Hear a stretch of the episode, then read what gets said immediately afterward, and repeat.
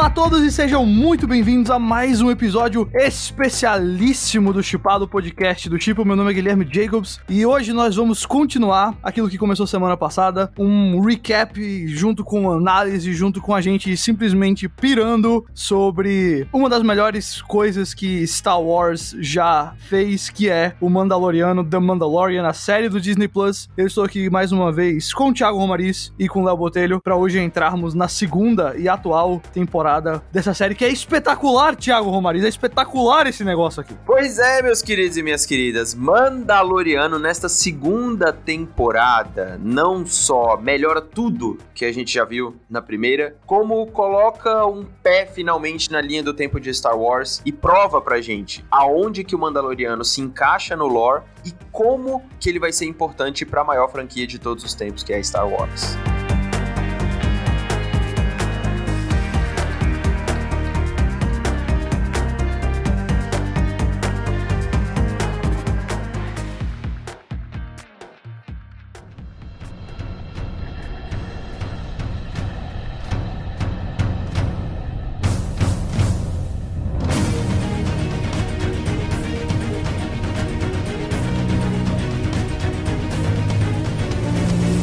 Começar então falando da premissa geral dessa temporada, do que tá acontecendo como um todo. É, Léo, você pode dar uma explicada pra gente qual é a base, assim, o que é que os primeiros episódios aí fizeram pra preparar, pra gente entender qual é a, a história, vamos dizer assim, a premissa da temporada? Acho que vale a gente até pegar o finalzinho ali da primeira, que o que acontece é, a gente vê que o Mandaloriano, ele fica com essa tarefa, né, digamos, de achar o povo do Baby Yoda que ele se refere ali aos Jedi, né, aos feiticeiros, como são chamados ali na série. E aí ele, nesses primeiros dois episódios ali que a gente vê o Mandaloriano, basicamente a missão dele é ir atrás de uma outra pessoa, né, do povo dele, né, dos Mandalorianos e achar que e achar essa pessoa para que essa pessoa o ajude a encontrar o povo do Baby Yoda, né? Então ali nos primeiros dois episódios a gente vê muito, a gente vê algumas aventuras dele aí por trás do da galáxia de Star Wars tentando encontrar um outro Mandaloriano e a gente vê ele acaba, né, indo até Tatooine de novo, ele encontra ali um Mandaloriano que na verdade não era um Mandaloriano, que estava usando a vestimenta do grande Boba Fett também. E a gente até vê o próprio Boba Fett ali no final do primeiro episódio também, né? Fazendo ali quase um, uma chamada para o que a gente acha que vai acontecer, que é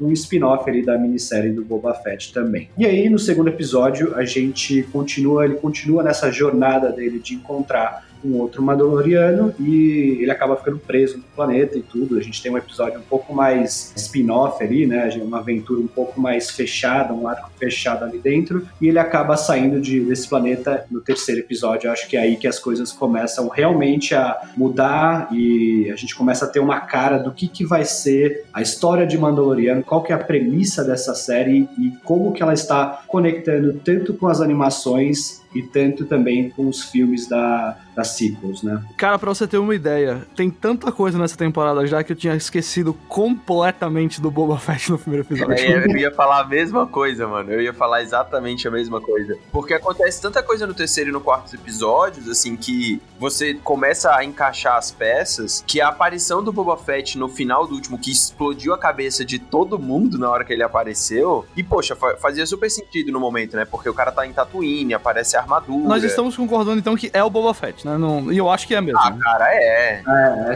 Tudo que a série fez até aqui, ela nunca jogou uma pista para você e foi uma pista 100% falsa, gratuita. Às vezes ela jogou uma pista para te mostrar outro easter egg ou para onde a história ia caminhar. Mas assim, eles nunca foram, ah não, isso aqui é mentirinha. Uma coisa que eles fizeram no episódio do Boba Fett é colocar um cara entrando com a armadura do Boba Fett e aí você fala, caralho, é ele. Mas imediatamente a série fala, não, mano, relaxa, não é é outro uhum. cara. Sim. Só que aí no final ele te mostra lá o, o pai do Django, né? Não, o filho do Django, desculpa. Sim. O Boba mesmo lá. E aí você vê que ele tá de cicatriz e tudo mais, meio que um andarilho, assim, né? Eu ainda tenho para mim que essa história vai continuar mesmo no Mandaloriano e não numa série spin-off. Mas uma coisa que eu queria só falar antes da gente colocar o terceiro e o quarto, que aí eu acho que encaixa também, que é o seguinte: a primeira temporada foi sobre o Din Djarin, né? Que é o nome do, do Mandaloriano, do personagem principal. E aí ele virou um Mandaloriano de fato, né? Que ele pega a armadura dele, o símbolo, o jetpack e tudo mais. E agora ele sabe, eu preciso achar o povo do Baby Yoda e o caminho para isso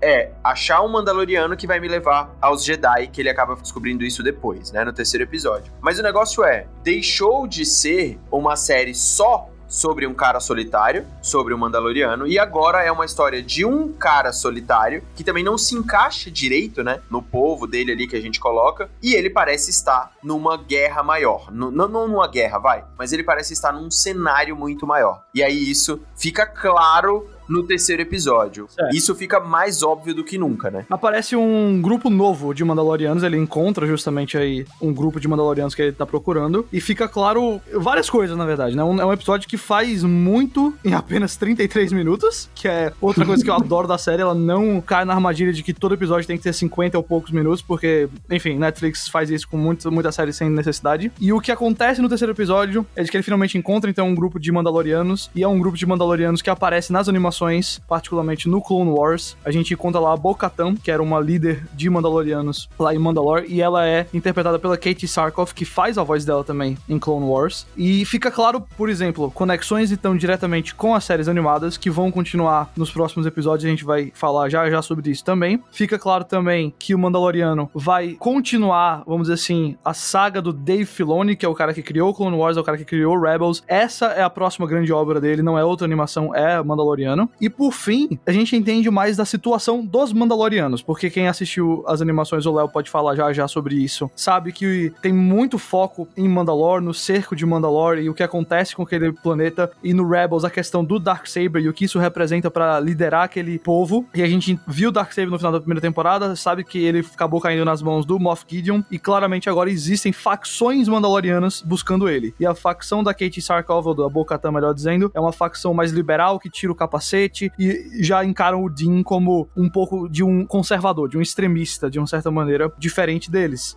Léo, dá uma base pra gente de quem é a Bocatan, do que as animações tratam de Mandalore e o que ela buscar o Darksaber significa. Foi uma grande surpresa, acho que a conexão dela ali dentro do, do episódio. Acho que o jeito que eles colocaram também, explicando para as pessoas, foi muito simples e muito perfeito, assim, né? Porque eles não, não ficam muito. É como você falou, eles não criam episódios de 50 minutos e ficam né, enchendo linguiça ali. Eles são. Eles conseguem explicar de maneira muito simples e rápida. E aí, pegando um pouco da história da Bocatan e pegando essa. Acho que, digamos, esse arco que a gente vai ver de Clone Wars e Rebels sendo quase como uma sequência ali na série do Mandalorian Né? Basicamente, a Bo-Katan, ela fazia parte até desse, inclusive desse grupo, que foi o grupo que criou o Mandaloriano, que é chamado de Death Watch, né? Que tanto na primeira temporada ali a gente vê naquelas cenas de flashback quando ele tá vendo lá toda a cena, enfim, os Mandalorianos estão resgatando eles, a gente vê nos símbolos ali das armaduras dos Mandalorianos o símbolo da Death Watch, que é esse grupo que são pessoas mais extremistas, que acreditam que Mandalorian deveria voltar ao que era antigamente, né? Então eles não tiram capacete, enfim, um grupo um pouco mais extremista e também considerado terrorista dentro ali das animações e tudo mais. E aí a Bo-Katan, ela é fazia parte desse grupo, né? E ela ajudou esse grupo a tomar Mandalore da sua própria irmã, que é a Satine, dentro das animações ali e junto com o Maul ali, ela acabou meio que meio que fez o Maul ser um, o líder ali de Mandalore e ela quando ela percebeu que isso deu ruim, ela volta atrás e aí tem toda uma construção da personagem de, digamos, redenção. E aí ela meio que se alia aos próprios. Ela se alia à própria Soca também. Ali no Clone Wars a gente vê na temporada final ela se alia a Soca a tentar a retomar Mandalore, né? E ela acaba fazendo isso, só que no momento eles conquistam Mandalore de volta, o Império nasce e toma de volta Mandalore, né? E aí Clone Wars é, acaba um pouco desse jeito, assim. Esse é o arco da Bo-Katan ali em Clone Wars. Em Rebels, ela também é muito presente, porque a gente também tem muita coisa de Mandalorianos em Rebels, né? A Sabine, que é uma das personagens principais ali do elenco, ela é uma Mandaloriana também, então muito da trama de Rebels está dentro do planeta. E no final de Rebels, ela, ela recebe o Darksaber da própria Sabine, que estava, que utilizava o Darksaber, e a Sabine dá para ela, para Bocatão, o Darksaber como uma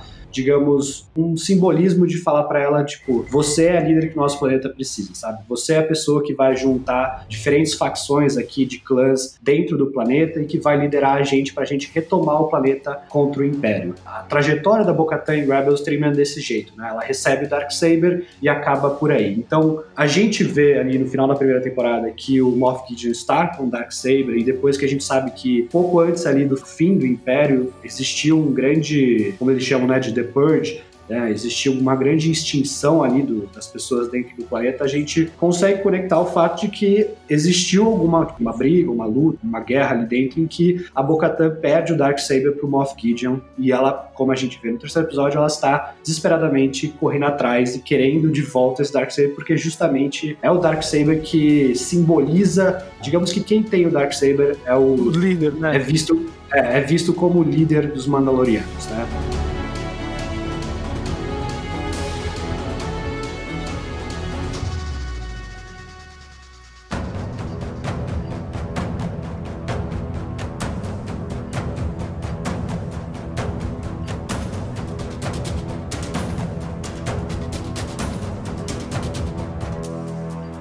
A gente teve no primeiro episódio, então, o de encontrando a armadura do Boba Fett, ficando com essa armadura, e aparece lá o Temuera Morrison, que é o ator que faz o, o Django, e o Boba Fett é um clone filho dele, então é o mesmo, mesmo ator usado no caso. O Boba Fett, ele, ele não é mandaloriano, nos filmes não é estabelecido que ele tem as crenças, né? Mandalorianos são pessoas que acreditam numa coisa, não é uma raça de um planeta específico, mas ele é um dos personagens ligado a isso. Vocês acham que vai haver uma conexão entre o lado da história do Boba Fett e o lado da história história dos outros Mandalorianos, isso vai ser algo que a série vai juntar ou são linhas de história separadas nessa segunda temporada? Cara, eu acho que se eles forem juntar a história do Boba Fett com tudo que tá falando do cerco de Mandalor, é, Bo-Katan e Darksaber e tudo mais, o Boba Fett vem muito mais para ser comparado ao próprio Din Djarin. Então, para falar do que, que é ser um Mandaloriano, para falar do lore de Mandalore, do que, que é ser um Mandaloriano e suas diferentes possibilidades dentro do, do planeta, sabe? Uhum. Eu não acho que o Boba Fett vai entrar numa treta e tudo mais. Não vejo e soaria forçado, sendo que você já tem Clone Wars, você já tem Rebels, você já tem uma porrada de personagem para falar sobre isso. Eu acho que ele pode ajudar um pouco o próprio Din Djarin se entender. A gente tá vendo diferentes linhas do que é ser um Mandaloriano sendo apresentado. Desde alguém que não tem nada a ver com a, com a crença que é o Boba Fett, até o grupo da Bo-Katan, que era extremista, mudou, uhum. até ele que ainda é mais ali seguindo o caminho, né? This is the way. E eu acho que Exato. vai ser justamente para rolar um drama com o personagem, para ter ali um desenvolvimento dele. O que é que ele vai ser agora, como que vai ser a, o desenvolvimento da crença dele, digamos assim. Isso é uma coisa legal porque traz do primeiro, da primeira temporada, né? E eu gosto que praticamente todo episódio episódio, você meio que dá essas dicas, assim, sabe? De que ele continua a buscar o entendimento do papel dele nas coisas. Porque a única coisa que prendia ele, aos Mandalorianos, era de fato a história dele e tinha toda a galera que tava lá e acabou sendo eliminada pelo Gideon e tudo mais. E agora a única coisa que prende ele aos Mandalorianos é o bebê Yoda. Ele precisa fazer com que. O bebê Yoda vai dar o caminho para ele. Então, assim, tal qual um caçador de recompensas mesmo, como ele tem sido colocado, o que tá guiando ele na vida é o bebê Yoda, que é a recompensa que ele tem nas mãos. O grande motivo, motor da vida dele é o bebê Yoda, que ele espera que agora, entendendo tudo que ele entendeu com a Bo-Katan, as respostas para as coisas que ele quer estão com os Jedi não necessariamente com os Mandalorianos. Né? E aí a gente entra exatamente na conexão que acontece no final do episódio 3, né? Que já havia aparecido em relatos de elenco que a Rosário Dawson está nessa nova temporada interpretando ninguém mais, ninguém menos que a Ahsoka Tano, a grande padawan do Anakin, que depois vira uma... não uma Jedi, mas uma grande usuária da Força, uma grande guerreira da Força em Clone Wars e Rebels e sem dúvida alguma a personagem principal do Dave Filoni, do universo do Dave Filoni, assim, do cantinho dele de Star Wars, é, é a grande, é a filha dele, a maior criação dele, a personagem que acho que os fãs mais querem ver na série, e a Bo-Katan indica para o Jin que se ele for para Corvus, ele vai encontrar lá a Sokatano, que enfim, não é uma Jedi, por se dizer, mas ela é alguém que tem conhecimento da força, e, ah, bom, estamos nos preparando para isso, né, a gente tá gravando isso após o quarto episódio, a gente vai falar dele já já, o quinto episódio é dirigido pelo próprio Dave Dave Filoni, então a gente obviamente já circula esse episódio como provavelmente deram para ele a chance de dirigir a estreia live action da, da Ahsoka, né, que é, é realmente a principal adição dele ao canon de Star Wars, eu diria. É a filhinha dele. Exato, é a queridinha dele, a, a Ahsoka. Então a gente está se preparando para esse momento, né, o momento em que o Dean vai encontrar com a Ahsoka e aí sim, mais do que nunca, a série do Mandaloriano vai estar 100% conectada com Clone Wars e Rebels, vai ter uma linha direta traçada desde as guerras clônicas ali até esse momento onde o Império tá pós Segunda Estrela da Morte, que é a Ahsoka. Ela, ela liga todas essas histórias, ela liga do Anakin até agora o Dean e o bebê Yoda. O que é que a gente espera então da presença dela na série agora? O envolvimento dela traz muita coisa assim, porque eu acho um pouco difícil você trazer a Ahsoka, né, apresentar a Ahsoka pela primeira vez em live action e ainda numa sequência ali dos, dos acontecimentos de Rebels, né, sem você abordar o próprio final da série do Rebels. Então, né, ali no fim a gente vê que a Soka e a Sabine elas meio que embarcam numa missão em achar o Ezra, né, que tinha se sacrificado no final ali de Rebels e tudo. Então, acho um pouco provável que a gente veja num futuro próximo tanto a Sabine, né, aparecendo na série também. Existiam até certos rumores que ela já estaria nessa temporada. É, o pessoal achou é, que a mas... Sasha Banks podia estar interpretando ela, mas ela faz a Night Owl ali do grupo é, da Bocatã. Exato. Talvez não seja nessa temporada, mas eu acho um pouco difícil a gente não ver ela, sendo que, enfim, acho que o Filoni não vai deixar de abordar o que. O final de Rebels é uma coisinha aberta, né? Todo mundo sempre esperou que é, ele faria uma outra animação para explicar o que acontece, quais são os próximos rumos dos personagens ali. Então eu acho que, assim, tudo tá indicando que Mandaloriano é essa sequência que as pessoas queriam de ver em Rebels. Rebels, né? Então acho que a gente pode acabar vendo até o Ezra e quem sabe até o Tron também. A gente vem até discutindo que a gente acredita que o Moff Gideon ali tem uma cara muito de ser um fantoche de alguém maior, né? E que esse alguém maior poderia ser muito bem o próprio Tron, que é um dos vilões mais aclamados assim pelo fandom de Star Wars e que sempre foi as pessoas sempre quiseram ver ele é, em live action, né? Eu lembro que até no episódio 9, eu esqueci o ator agora, mas quando contrataram um ator para ser aquele comandante que aparece no filme filme, é um comandante do Império ali, X. Várias pessoas acharam que poderia ser o Tron, que estariam trazendo ele de volta, então é um personagem também que muitas pessoas querem ver. Eu acho que essa adição da Ahsoka na série pinta que tudo isso pode acontecer, assim, todos esses personagens de Rebels podem estar de volta. É, eu diria que existem algumas linhas narrativas em Mandaloriano, né? A gente tem a linha narrativa que a gente já mencionou, que envolve ali o Boba Fett, que eu acho que é uma linha um pouquinho menor, e que eu acho que ainda vai ter coisa nessa temporada, mas eu realmente acho que a Disney vai fazer uma minissérie dele. A gente tem a linha específica dele com os Mandalorianos, que aí envolve a Bo-Katan, envolve o Dark Saber e tudo mais. E aí conectado com essa linha, justamente por conta do Dark Saber e por conta do Moff Gideon, a gente tem a questão do Império e o que é que o Império queria com o bebê Yoda. E aí a gente sabe que o Moff Gideon, que eu concordo, não acho que ele é o grande chefe da coisa, eu acho que ele é o principal vilão que a série vai interpretar por um vai colocar por um bom tempo. E aí a gente tem então a conexão para entrar, melhor dizendo, no episódio mais recente, episódio 4, porque a gente viu mais disso do que eu falei agora, né? Qual é a intenção do Império com o bebê Yoda? Qual era a natureza dos experimentos que eles queriam fazer com ele, que eles têm interesse na força que o bebê Yoda tem. E aí, Thiago, a gente não tem, assim, confirmação 100%, mas a gente tem uma belíssima teoria que liga Mandaloriano com a trilogia mais recente da Disney. Explica pra gente o que é que aconteceu nesse quarto episódio do Mandalorian. Mano, eu não tô acreditando que o Mandaloriano vai me fazer falar do episódio 9, sabe? É a única eu acho que é a única coisa que eu vou ter de rusga com o Mandaloriano. Porém, parece que a ideia é boa. O que, que acontece? Quarto episódio, acho que depois que acaba o terceiro, todo mundo fica com a expectativa de que a Sokatano vai aparecer no próximo, né? Mas se você assistiu qualquer animação na sua vida, não de Star Wars ou qualquer outra, e qualquer série também, você, acha, você sabe que é difícil entregarem para você uma coisa quando ainda falta muitos episódios para terminar a temporada de imediato. Então, o Din Djarin tá com um problema na nave, ele vai acabar encontrando seus antigos parceiros em Navarro, que é um planeta ali deserto, onde a Gina Carano e o Carl Weathers, que eu esqueci o nome dos dois personagens, eu só consigo chamar eles pelo nome dos atores, eles chegam lá e pedem ajuda do Mandaloriano, obviamente, para ajudar na recuperação de uma base, que deve ter grandes armamentos e tudo mais. Lá dentro, eles encontram, cara, o, que é a grande ligação, assim, com as trilogias, pelo que eu vi até hoje, talvez junto com Boba Fett e, óbvio, com o Bebê Yoda, né, eu acho que ele é uma ligação também, mas no momento em que eles entram nessa base, acontece acontece um monte de coisa e eles se deparam com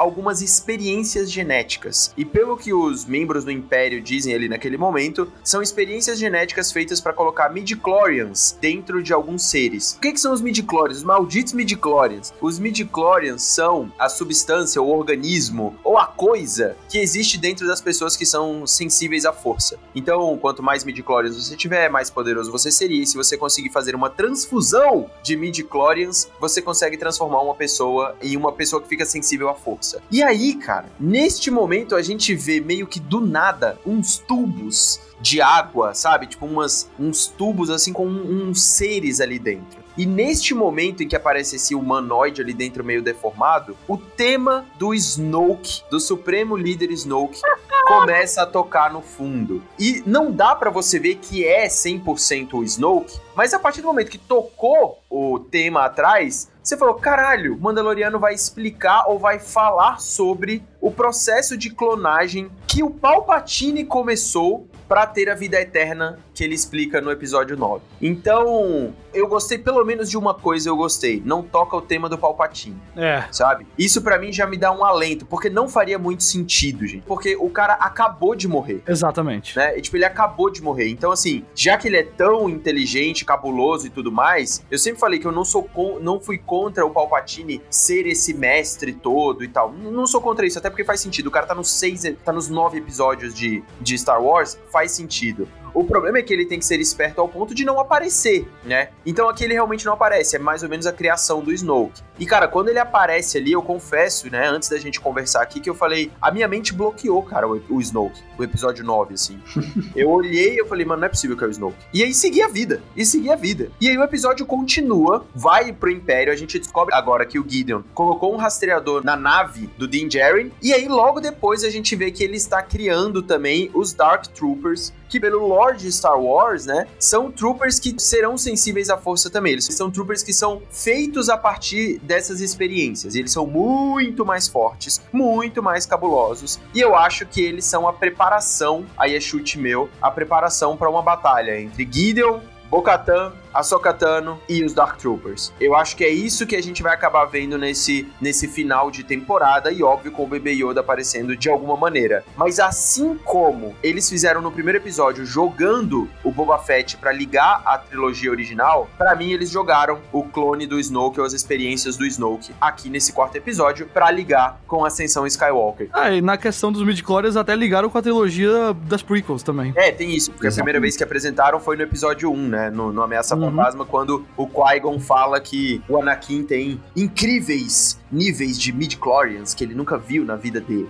E aí aqui eles ligam uma coisa a outra. É incrível, né? Porque é uma parada que a, a maioria dos fãs de Star Wars não curte a ideia dos midichlorians, porque meio que torna orgânico a força, que é um negócio super, que é uma crença e tudo mais, que ele está em todos os lugares, mas não tem como você medir. Algo espiritual, né? É, e, e mesmo assim Star Wars não larga a mão dos midichlorians, né, velho? É, é inacreditável isso. Mas eu acho que o jeito que eles fizeram nesse episódio não me incomoda muito, porque aí você tá dizendo é, que, tipo, concordo. ele precisa ter um pouco disso para ter alguma ligação com a força. Agora, desenvolver a força ou não, aí eu acho que realmente mantém mais uma questão espiritual. Só que, entrando na questão do Snoke, que eu acho que é o ponto mais interessante aqui.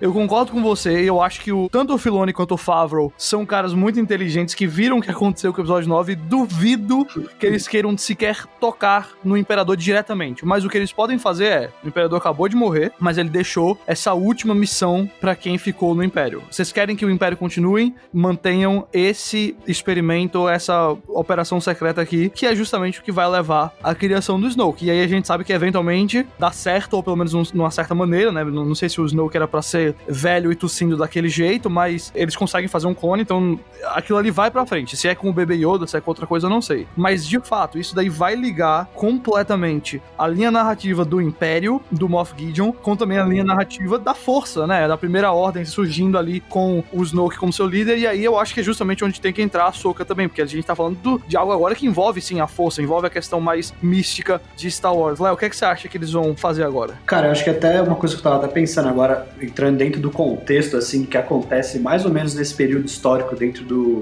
canônico, assim, né, da história canônica de Star Wars, a gente sabe que o, né, dentro ali dos livros, que existe uma trilogia que chama Aftermath, que ela foca muito ali no período pós a, a segunda explosão da Estrela da Morte, é. né? Então na morte ali do Imperador. Nessa trilogia a gente descobre, ela se passa ali entre um ou dois anos depois desse evento, que o Palpatine ele tinha arquitetado todo um plano que chamou de o um plano de contingência, né? De que o Império tinha que morrer. Né? Então assim, basicamente se você deixa, ele faz até uma analogia ali com, com xadrez, que se você deixa o seu rei morrer, os peões também têm que morrer, né? Então ele meio que arquiteta todo um plano ali pós a morte dele para que todos do Império se encontrem em um lugar e morram, para que algumas pessoas remanescentes, né, algumas pessoas escolhidas a dedo por ele ali, se direcionem para as regiões desconhecidas e meio que façam a reconstrução do Império, que é o que a gente conhece hoje como a Primeira Ordem. Eu acho que a série meio que está abordando um pouco esse período eh, do plano dele de reconstrução, né? Então a gente vê ali essa questão da clonagem, dos experimentos, né? O próprio planeta ali de Navarro ele é um, ele é muito perto do, das regiões desconhecidas, então eu acho que pode ter uma conexão ali também. Eu acho que é isso que a gente vai ver. Assim. E você que... sabe onde isso pode dar, né? Aonde, é. Thiago Maurício? Aonde? Cara, nos Cavaleiros de Rain. Hum, pode ser. Em algum momento, se eles quiserem falar sobre os Knights of Rain, sobre os Cavaleiros de Rain, a partir do momento, obviamente, que o Snoke aparecer, eu acho que assim, a série pode acabar com o Snoke aparecendo. Eu acho pode também. ser, mas é que eu acho que tá muito longe, sabe? Ah. Cara, eu não sei se tá muito longe. É que é 25 anos de diferença entre isso e o episódio 7. Por entendeu? isso mesmo, o Snoke já existia. Não, certo. Não, eu, eu acho que termina, pode terminar com o Snoke aparecendo. Agora,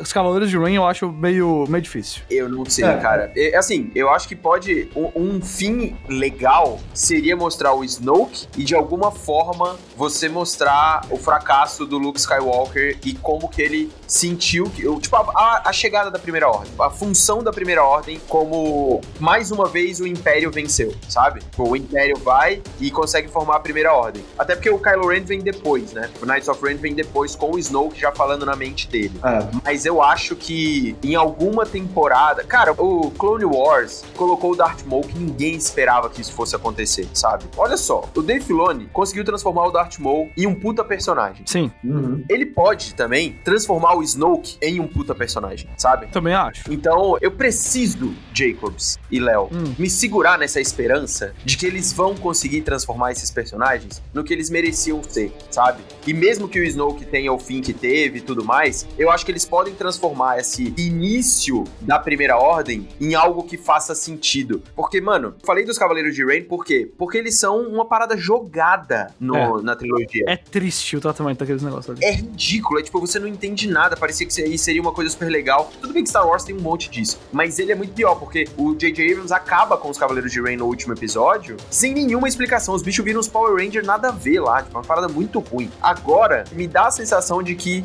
o Mandaloriano pode ser encerrado com a ascensão da Primeira Ordem.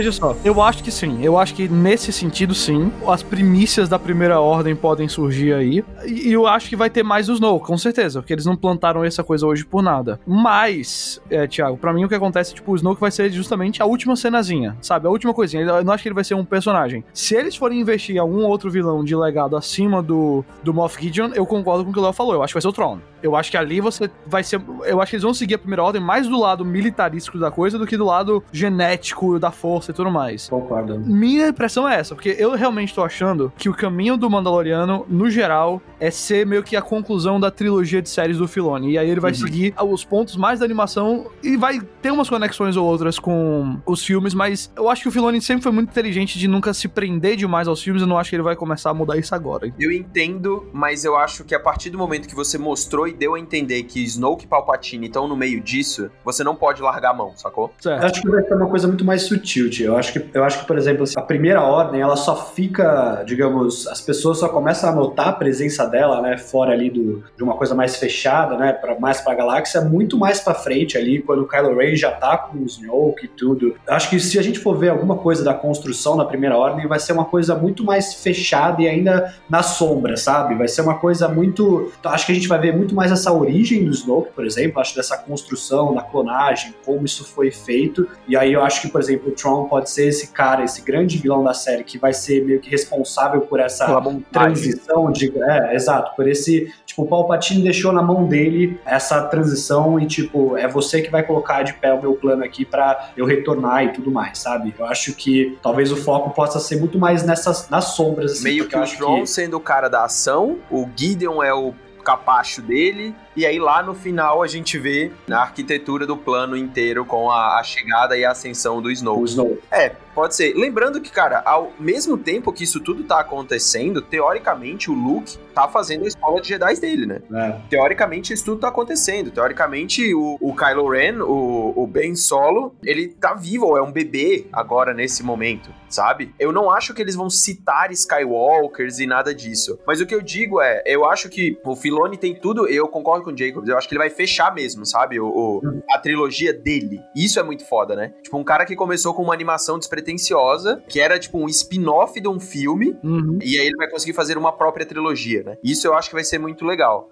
Mas, por ser live action, por ser no Disney Plus, por ser logo depois de Ascensão Skywalker e por ser agora a grande obra de Star Wars, porque a gente não deve ter uma trilogia nova em breve, eu não vejo como ele não ligar com a trilogia mais recente, que é o que tá na cabeça da galera, sabe? Sim. Então, eu vejo ele indo um pouco mais pro mainstream e eu torço para que isso seja bem feito, sabe? Para que seja legal, porque ele é o cara para fazer isso. É. E seria muito foda ver uma ligação super inesperada. Lembrando que quando o Mandaloriano estreou, ninguém dava nada, mano. Ninguém dava é. nada. Achava que ia ser uma série ali legal, beleza, tipo, uma série spin-off zona. E caralho, ela pode ser o elo entre as coisas de Star Wars que a gente esperou durante muito tempo e que seja mais legal do que acabou sendo a trilogia, a última trilogia. Eu acho que o Léo vai concordar comigo. Eu sei o quanto ele se importa com as animações. E eu, eu sei quanto você valoriza, Léo, também. Talvez daqui dos três Sim. desses podcasts seja o que mais valoriza. Para mim,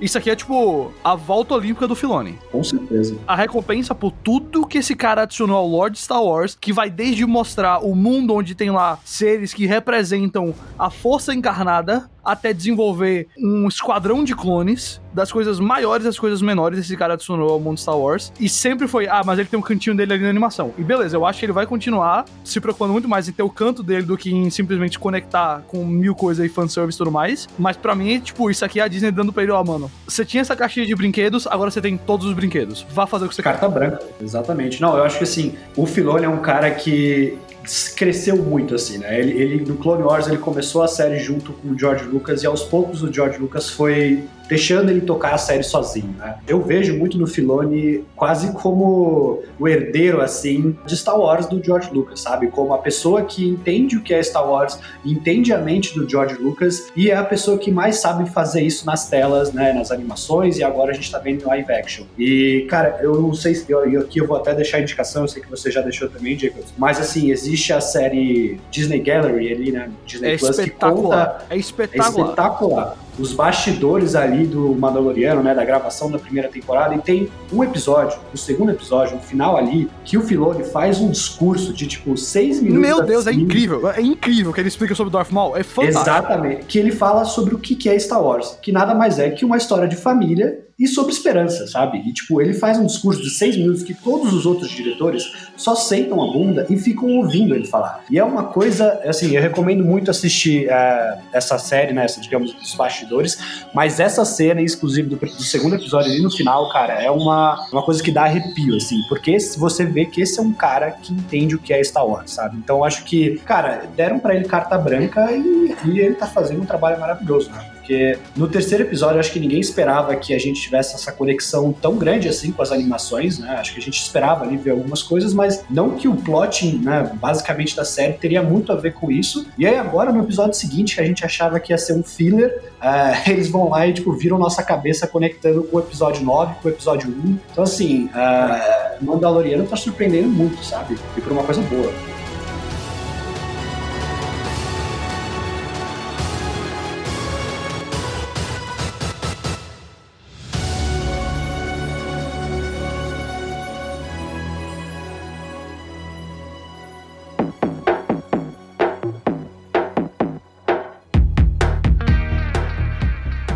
A gente já tá com 40 minutos de podcast, então eu vou encerrar aqui, mas que a gente se empolga, galera. A gente se empolga com essa série.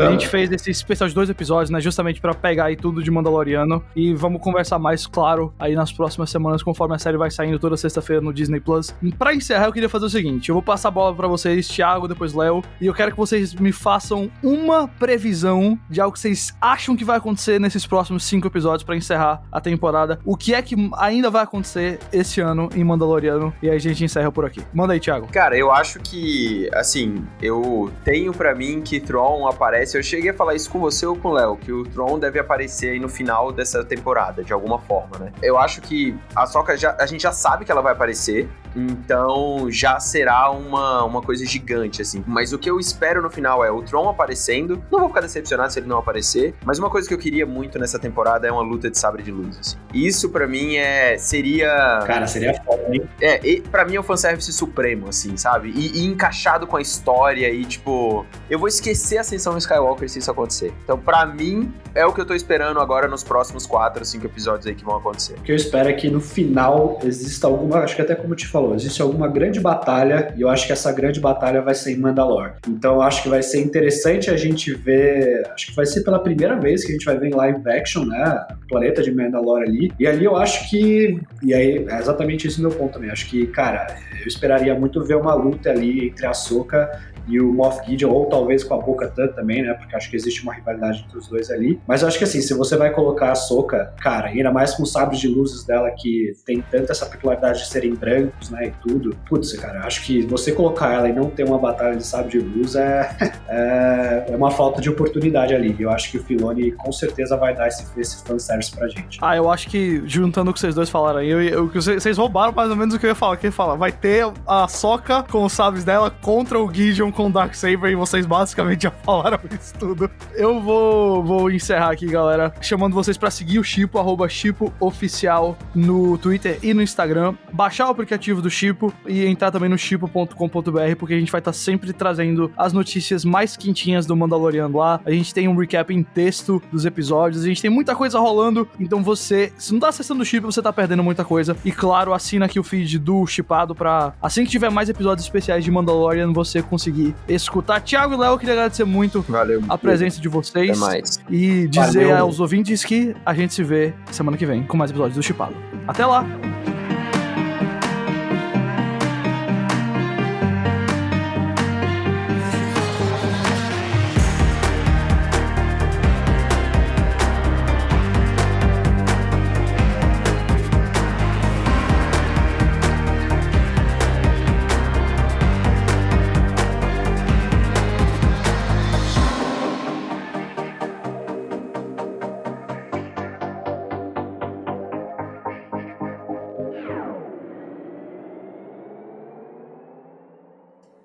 Gravando! Pam, pam, pam, pam. Pam, pam, pam, pam, pam, pam. Pam, pam, pam, pam, Posso soltar? Pode, tá gravando, tá gravando você falando isso. É porque, não, eu sei, eu sei, é porque todo mundo ficou mega mudo, eu fiquei meio. Será que aconteceu alguma coisa? Mas vamos lá. É... Pode, pode até botar de, de pós-créditos isso aí. Pode. Eu, eu, eu tô cantando o tema do negócio.